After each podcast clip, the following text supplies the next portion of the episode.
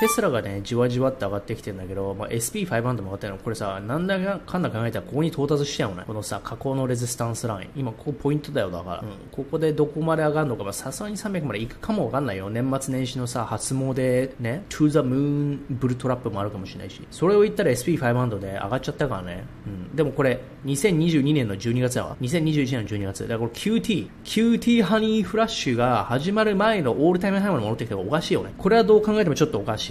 だって今 QE じゃなくて QT のさ、後半戦に入ろうとしてるわけじゃん。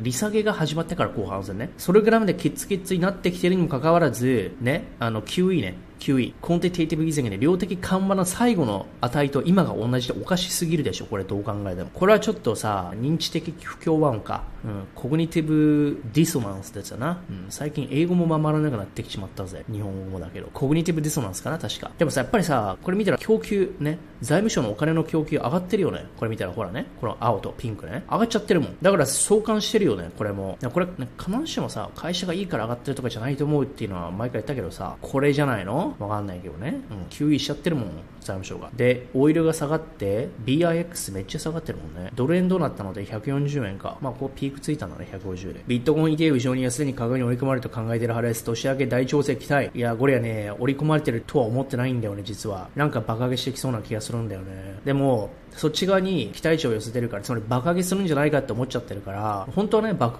爆下げしてほしいんだよ。爆下げしてほしいんだけど、もう爆上げする方を読むんでるから、もう買えないんじゃないかなと思ってるから、大暴落してきたらもう、もうおむつ相場だよ、マジで。こっから大暴落したらマジでおむつだよね。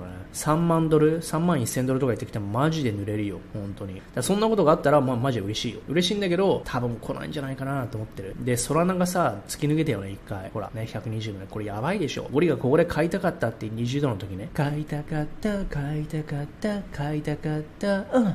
ゴリと一緒にソラナ買いたかった。まあ買ってらんないけどもっと買いたかったって話ね。だからこっからもう5倍しちゃってるもんね。5倍、6倍。やべえよ、これ。やっぱ凄まじいよな、オルトコインってこういうところが。5倍だぜ。とは言ってもしてないやつもあるからね。マーティックとかさ、ドットとか全然動いてないからね、レンジで。うん、まあ、でもソラナはさ、テクニカル的にね、上がりそうっていうのは分かってたのよ。テクニカルっていうか、その、クリプトのさ、アナリティクスっていうの？テクノロジーとか見たらね、アバランチも上がったよね。ソラナアバランチはね、美味しいっていうのを前も言ったんだけどまあそんな感じで、あのー、まあビットコインこれ上がっちゃうんじゃないのっていう方だよ、ゴリゴリは。うん、そんなにね、落ちてくれるとは思わない。なぜかっても9時なんね、爆買いに関してはもうさ、どうしてもできないからさ、グリードが70でも、ね、この時ね、2021年 QE してた時ね、量的緩和した時70、90時でも上がってたじゃん。だから70イコールね、そろそろ落ちるってわけじゃなくて、ここから上がることは全然あるんだよね。で、まあ1年2年とかのね、時間軸での調整っていうのは全然なくはないから、でも、ファンダン的にはもうあれだよね、爆下げ期待はあんまりしないよ、個人的にはね。まあ、そっちの方がメンタルヘルス的にはいいと思うから。